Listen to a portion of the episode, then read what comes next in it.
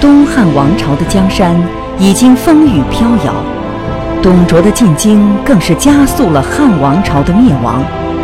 一场血雨腥风的军阀混战即将拉开帷幕，各大军阀集团究竟如何逐鹿中原？他们背后的智囊团又是如何出谋划策的？著名讲师、青年演说家张国强先生将为您正说三国。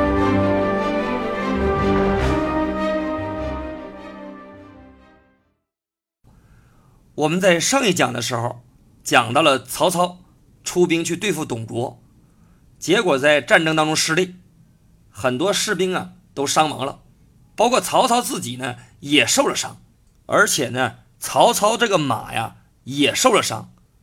曹操的堂弟叫做曹洪，把自己的马让给了曹操，所以曹操呢就骑着这匹马逃回了酸枣县。回到酸枣之后呢。曹操发现呢，驻扎在酸枣的这些个联军，每天在那儿摆酒设宴，根本就没有进军的意图，所以曹操就非常的生气。曹操在回到酸枣县之后，也提出了自己的一个作战方案，但是这个方案呢没有被采纳。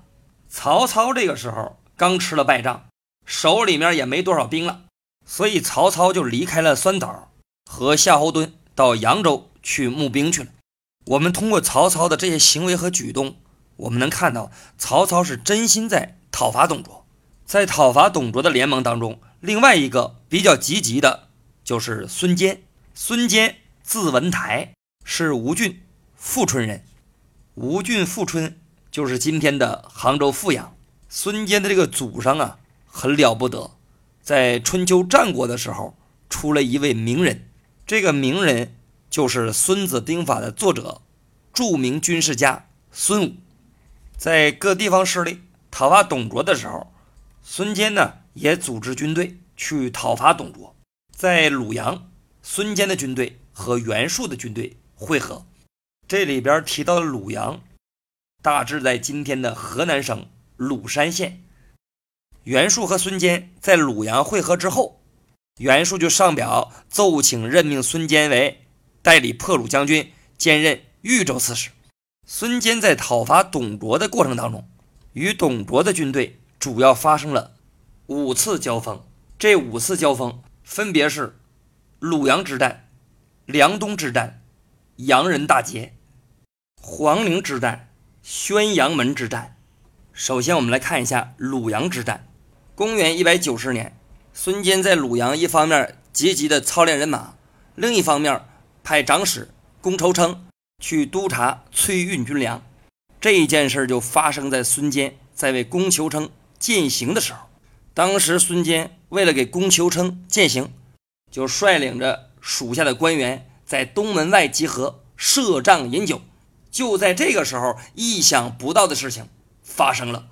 董卓当时是派了步兵，包括骑兵，一共是几万人马来迎击孙坚。这个时候可以说是情况十分的危急。大家要知道啊，当时孙坚手下的这些官员都在这城门外。如果说一旦发起进攻，那谁也跑不了。在这种情况之下，估计一般人那是按耐不住，可能撒腿就往城里跑。但是孙坚没有这样做。孙坚当时表现的是异常的冷静，一方面下令要整顿军容，不要随意乱动。另一方面，他自己还在那儿谈笑风生。来来来，咱们把这个干掉啊！后来这个敌军人数越来越多，这个时候孙坚才慢慢的离开自己的座位，带领着众人有条不紊的回到了城中。董卓的军队一看，这孙坚怎么回事？这么从容，这么不慌不忙，所以就怀疑呀，这是不是有什么诈？是不是有什么埋伏？董卓的军队。最终没敢贸然进攻，进行了一番思想的挣扎之后，就撤退了。可见鲁阳之战实际上是打的一场心理战，双方并没有真正的开战。在敌强我弱的情况之下，孙坚巧妙地运用了敌人谨慎的这种心理，玩了一次空城计。敌人最终也因为自己的谨慎，因为这种怀疑，因为害怕有诈、害怕有埋伏的这种心理，最终撤军了，没敢轻举妄动。我们再来看一下梁东之战。公元一百九十一年，孙坚率领军队进入梁东。梁东也就是今天河南省梁汝县东，就是在这个地方遭到了董卓的部将徐荣的围攻，结果孙坚惨败。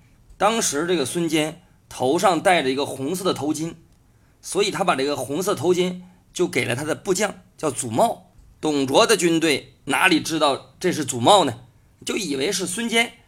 所以董卓的军队就争相追这个祖茂，最后把这个祖茂追的无路可逃了，没有办法了，就下马把这个红头巾系到了一个柱子上啊，自己呢躲在这个草丛里面。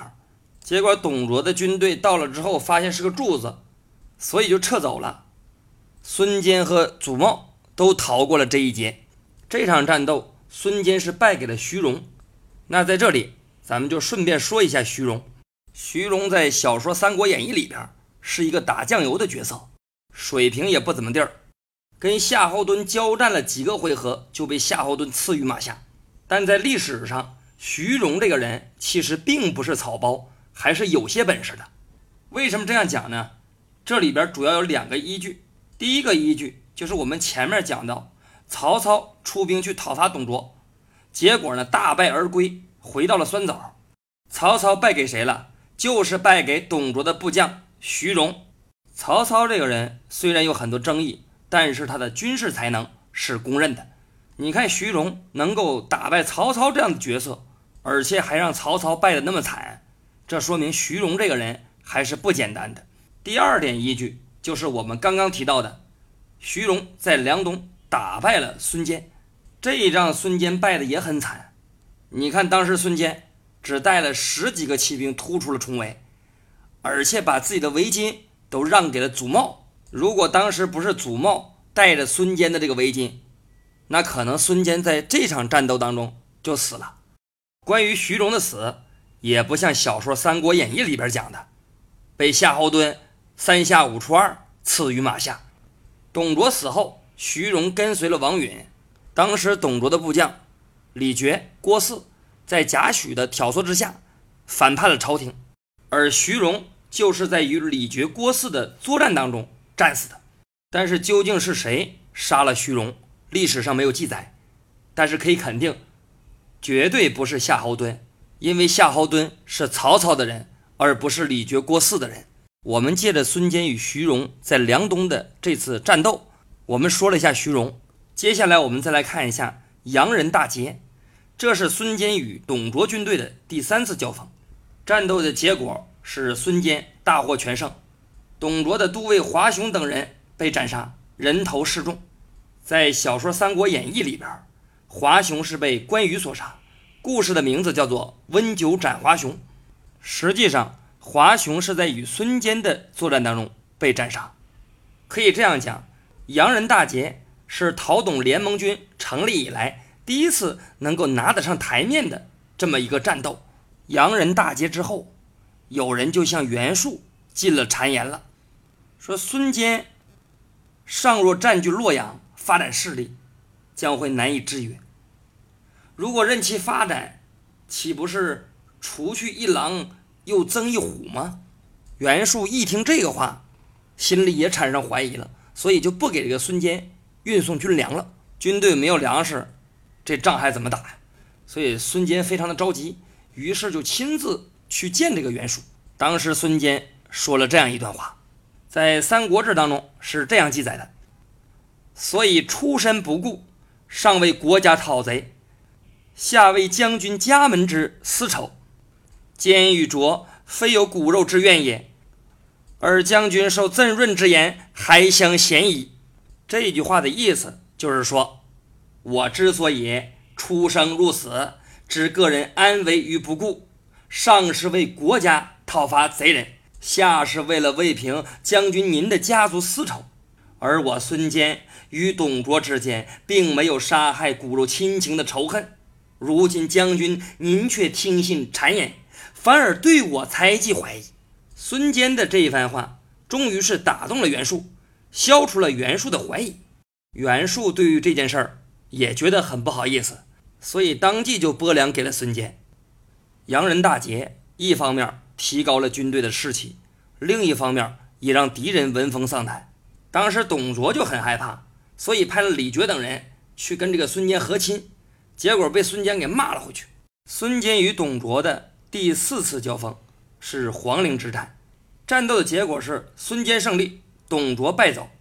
孙坚与董卓军队的第五次交锋是宣阳门之战，孙坚应对的是吕布，战斗的结果是吕布败走，孙坚进入洛阳城。董卓在洛阳的时候，为了收集财富，他破坏了很多帝王的陵寝。孙坚进入洛阳之后，对这些帝王的陵寝进行了修复。在孙坚进入洛阳城的时候，发生了一件谜案，什么谜案呢？传国玉玺之谜。孙坚进入洛阳城救火的时候，有人向孙坚报告说，这个殿南有五色毫光起于井中。孙坚一听，那看看到底怎么回事吧。于是就派人打捞，结果打捞出一具女尸。女尸的身上有个锦囊，锦囊里边打开一看，就是传国玉玺，上面有八个大字：“受命于天，既寿永昌。”传国玉玺是象征皇权的一枚印章，是秦始皇统一中国之后派人打造的。他用的材料就是成语“完璧归赵”里边的那个“璧”，也就是和氏璧。孙坚得到和氏璧这个事儿，在《三国志》的本文当中是没有记载的，但是裴松之在给《三国志》写注的时候，引用了吴书的一个记载。在吴书里边提到了孙坚得到了这枚传国玉玺，内容大致上和《三国演义》的描述是差不多的。《后汉书·袁绍列传》当中也有一个记载：“又闻孙坚得传国玺，遂居奸妻夺之。”就是说袁术听说了孙坚得到了传国玉玺，于是就把孙坚的妻子给抓了过来，想要夺得传国玉玺。那么孙坚有没有得到这枚传国玉玺呢？我觉得得到这枚传国玉玺的可能性是比较大的。一个是很多的史料当中都提及了这个事儿，也没有否定这个事儿。另外一点，后来袁术呢上演了一个称帝的闹剧。袁术为什么称帝呢？就是因为袁术后来得到了这枚传国玉玺。如果说当时袁术没有得到这枚传国玉玺的话，我相信他不会贸然称帝的。孙坚作为讨董联盟军的一员，在讨董的过程当中起到了中流砥柱的作用，也使孙坚自己达到了人生的一个巅峰。为什么说他达到了人生的巅峰呢？因为接下来孙坚在讨伐刘表的过程当中中箭身亡，一代将才就此陨落。虽然孙坚攻入了洛阳，看似联盟军。取得了一个阶段性的胜利，但实际上，讨董联盟军在讨董的过程当中，其实已经是矛盾重重了。讨董联盟军在未能取得更大的胜利的情况之下，就宣告破产了。这些个地方势力，这些个军阀之间的厮杀，也将正式开始。讨董联盟名义上是讨伐董卓，是讨董联盟，但实际上。是各路的军阀估量对手，保存自己的实力，准备逐鹿中原的一个旗号。